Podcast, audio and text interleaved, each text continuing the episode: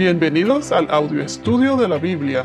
A continuación, la lectura de las Escrituras, una breve explicación y los versículos que se relacionan. Hasta ahora hemos visto en los versículos 7 y 8 del capítulo 16 de Génesis que después de que Agar huyó de la presencia de Sarai, el ángel del Señor la encontró y qué fue lo que le preguntó, ¿de dónde has venido y a dónde vas? Mencionamos en el podcast anterior que Dios pregunta, pero no porque Él no sepa. Dios lo sabe todo. Las razones por la, por la que Dios pregunta varía, depende del contexto y también varía según las necesidades de la persona a quien se dirige la pregunta.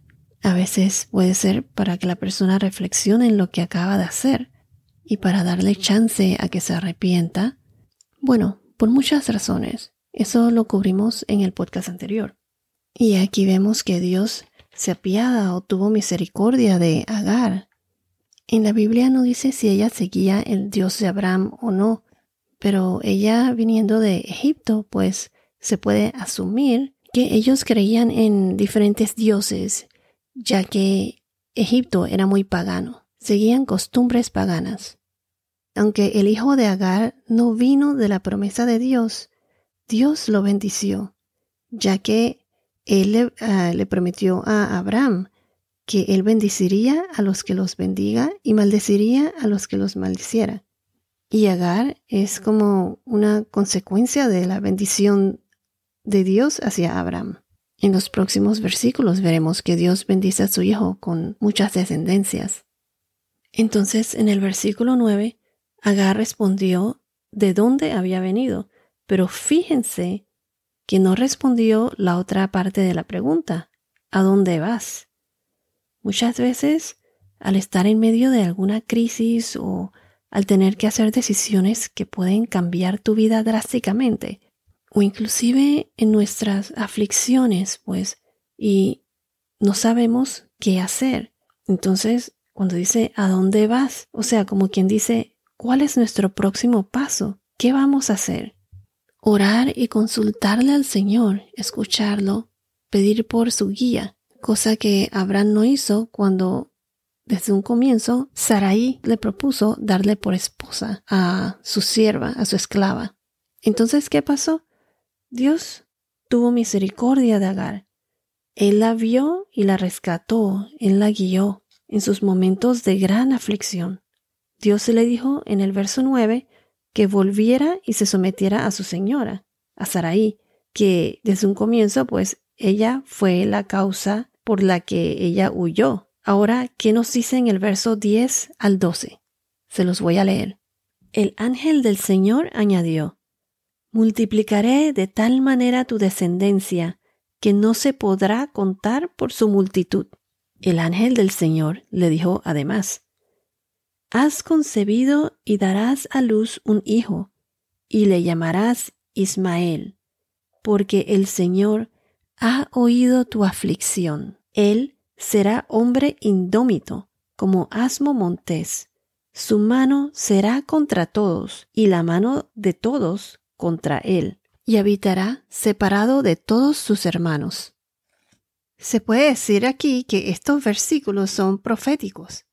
Dios le dijo que Agar iba a concebir un niño, que su bebé iba a ser un niño y que se iba a llamar Ismael. Y asimismo, como Dios lo dijo, ¿qué creen que fue lo que pasó? Lo que dijo Dios se cumplió. Si vamos a Génesis capítulo 17, versículo 20, Ismael fue el padre de doce príncipes. Génesis capítulo 17 versículo 20 dice así. Esto le dice Dios a Abraham. En cuanto a Ismael, te he oído. Yo lo bendeciré y lo haré fecundo y lo multiplicaré en gran manera. Él será el padre de doce príncipes y haré de él una gran nación. Si vamos a Génesis capítulo 16 versículo 15, Aquí mismo dice que Agar dio a luz a un niño. ¿Y qué nombre le puso? Abraham le puso al niño Ismael. Abraham le puso el nombre al niño. Además, en el verso 12 nos dice que Ismael será hombre indómito, como asno montés. ¿Qué significa esto?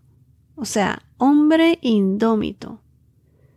O sea, como autónomo, como indomable, difícil de someter. Así como son las tribus de los árabes de Bendouin. Hay una tribu de árabes de Bendouin que dice que ellos se deleitan en andar por el desierto y no se interesan por una vida de lujo y comodidades, pues. Le encantan ah, vagar por el desierto. Si vamos a Job, al libro de Job, capítulo 39, versículos 5 y 8, aquí Dios habla de la naturaleza y sus criaturas. Y aquí describe cómo es un asno montés, o sea, un, un burro salvaje, pues. Describe al asno montés como un animal de gran velocidad, de amor a la soledad, independientes y con una afición a la libertad. Se los voy a leer. Job 39, capítulo 39, versículos 5 al 8, acerca del asno montés. ¿Quién dejó en libertad el asno al asno montés? ¿Y quién soltó las ataduras del asno veloz? Al cual di por hogar el desierto y por morada la tierra salada. Se burla del tumulto de la ciudad, no escucha los gritos del arriero, explora los montes buscando su pasto y anda tras toda hierba verde. Quiero añadir que los descendientes de Ismael se conocieron como árabes, que básicamente significa nómadas. Ellos vivieron en hostilidad hacia todas eh, las tribus emparentadas con ellos. Pero no son todos los árabes. Eh, los descendientes de Ismael no son todos los árabes.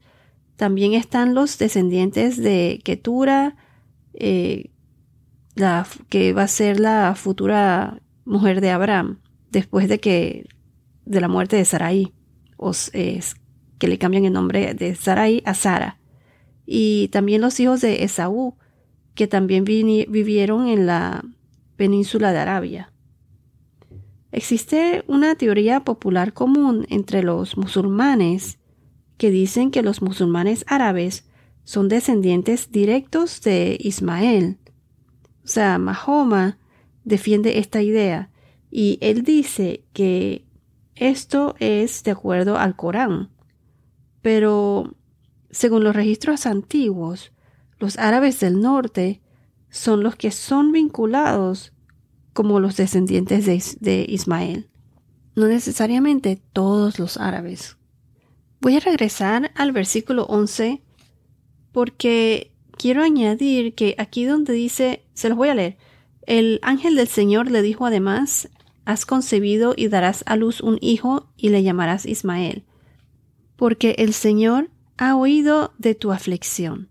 Entonces, aquí donde dice que el Señor ha oído tu aflicción, esto aquí es otra muestra de que Dios siempre está presente y Él siempre nos escucha. Por ejemplo, si vamos a Génesis capítulo 21, versículo 12, Génesis 21, 12 nos dice, Pero Dios dijo a Abraham, Abraham, no te angusties por el muchacho ni por tu sierva. Presta atención a todo lo que Sara te diga, porque por Isaac será llamada tu descendencia. Esto fue eh, cuando Agar y su hijo Ismael fueron expulsados de donde estaba Abraham. Y esto lo veremos más adelante. Recuerden que el hijo de la promesa de Dios, nacido de la promesa de Dios, fue Isaac, no Ismael. Si vamos a Génesis capítulo 22, versículos 15 al 18, 22, 15 al 18 nos dice así. El ángel del Señor llamó a Abraham por segunda vez desde el cielo, y le dijo, Por mí mismo he jurado, declara el Señor, que por cuanto has hecho esto, y no me has rehusado tu Hijo, tu único, de cierto te bendeciré grandemente, y multiplicaré en gran manera tu descendencia, como las estrellas del cielo y como la arena en la orilla del mar, y tu descendencia poseerá la puerta de sus enemigos. En tu simiente serán bendecidas todas las naciones de la tierra, porque tú has obedecido mi voz. Si vamos a Éxodo capítulo 2 versículos 23 y 24, Éxodo 2, 23, 24. Este es otro ejemplo cuando Dios oye al pueblo de Israel. Se los voy a leer. Pasado mucho tiempo, murió el rey de Egipto. Los israelitas gemían a causa de la servidumbre y clamaron. Su clamor subió a Dios a causa de su servidumbre. Dios oyó su gemido y se acordó de su pacto con Abraham, Isaac y Jacob. Dios miró a los israelitas y los tuvo en cuenta. En el libro de Éxodo, capítulo 3, versículos 7 al 9, nos dice así. Y el Señor dijo, Ciertamente he visto la aflicción de mi pueblo que está en Egipto, y he escuchado su clamor a causa de sus capataces, pues estoy consciente de sus sufrimientos. Así que he decidido para librarlos de mano de los egipcios y para sacarlos de aquella tierra a una tierra buena y espaciosa, a una tierra que emana leche y miel, al lugar de que los cananeos, de los hititas, de los amorreos, de los fereceos, de los heveos y de los jebuseos, y ahora el clamor de los israelitas ha llegado hasta mí. Y además he visto la opresión con que los egipcios los oprimen. Dios nos escucha. Él siempre está presente y Él es misericordioso. Él es un Dios misericordioso. Él está con nosotros en nuestras crisis personales, aunque muchas veces lo pasamos por desapercibido. No nos acordamos de su presencia. Dios oye nuestras aflicciones y se debe recordar eh, tener siempre en cuenta que Él nos prometió la salvación y así lo hizo. Dios lo cumplió.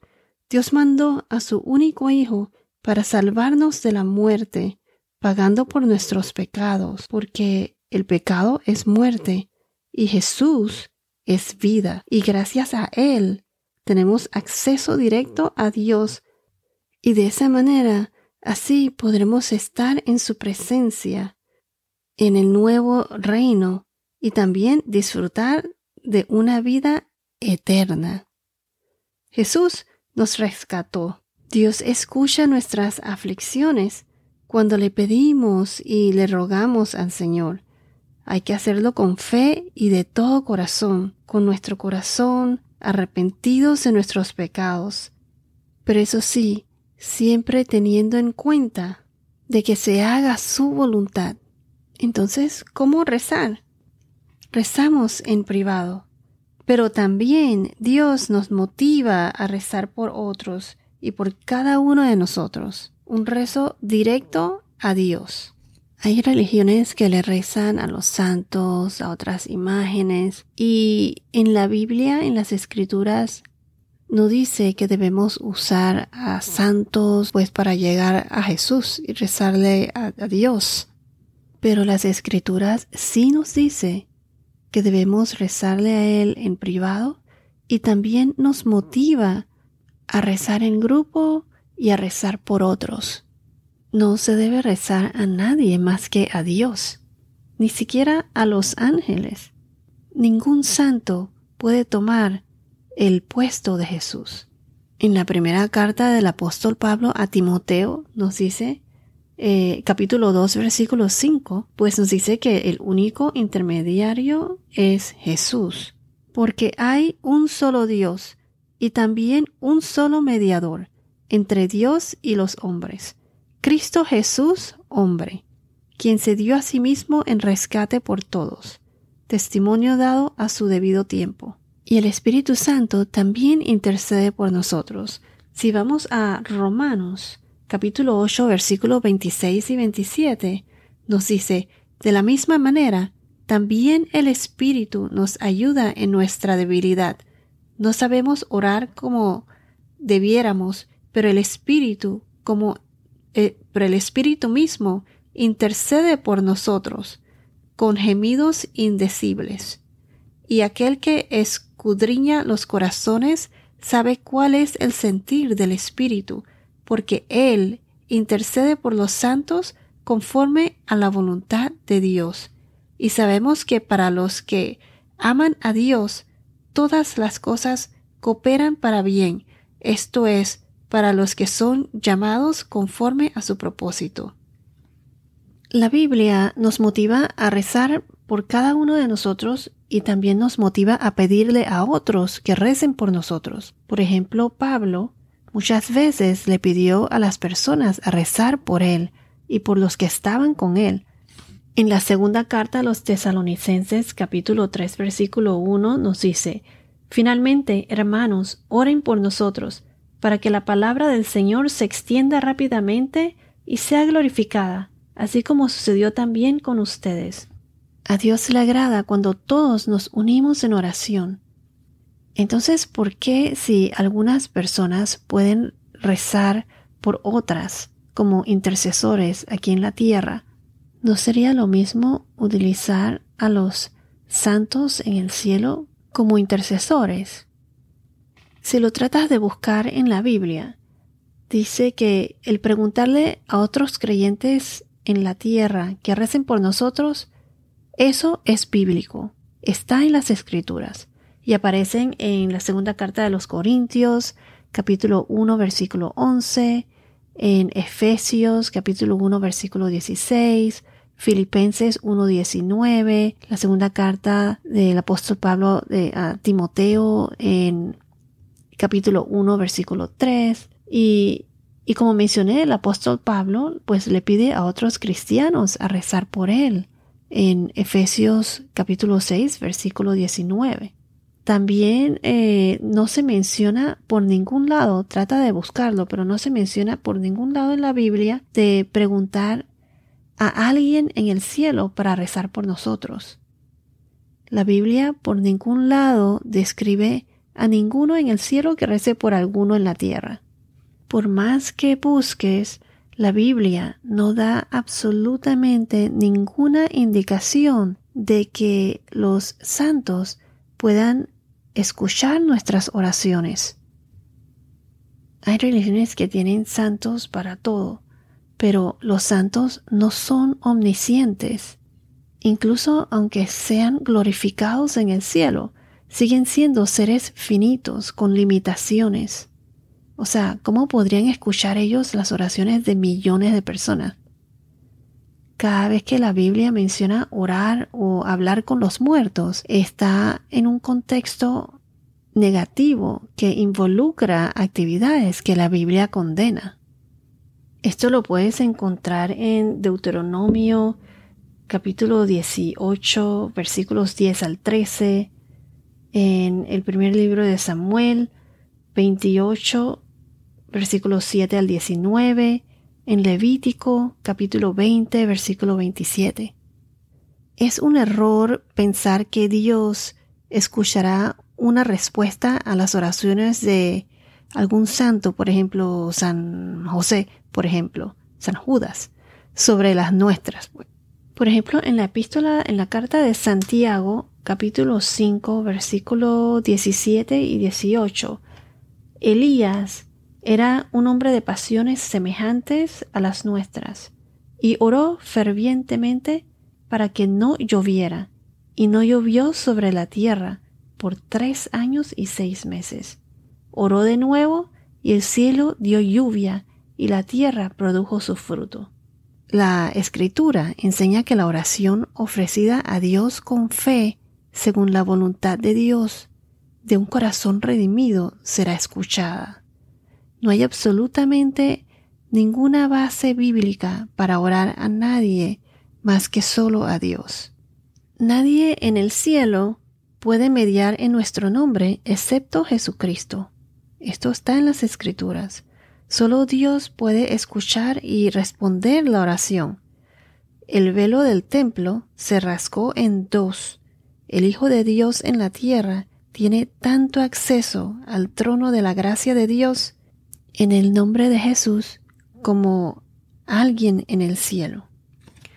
Bueno, como que me fui por otro tema, pero lo que quería explicar es que Dios nos escucha y Él siempre está presente y así como él escuchó a Agar y a Abraham, como los escuchó en su aflicción, él también nos escucha a nosotros. Y nos escucha cuando hablamos con él, cuando oramos. ¿Y cómo la escuchamos nosotros a él? Pues con las escrituras. Y de varias otras maneras, pero ya eso sería para otro estudio. Bueno, esto es todo por ahora. Que tengas un día muy bendecido y hasta la próxima.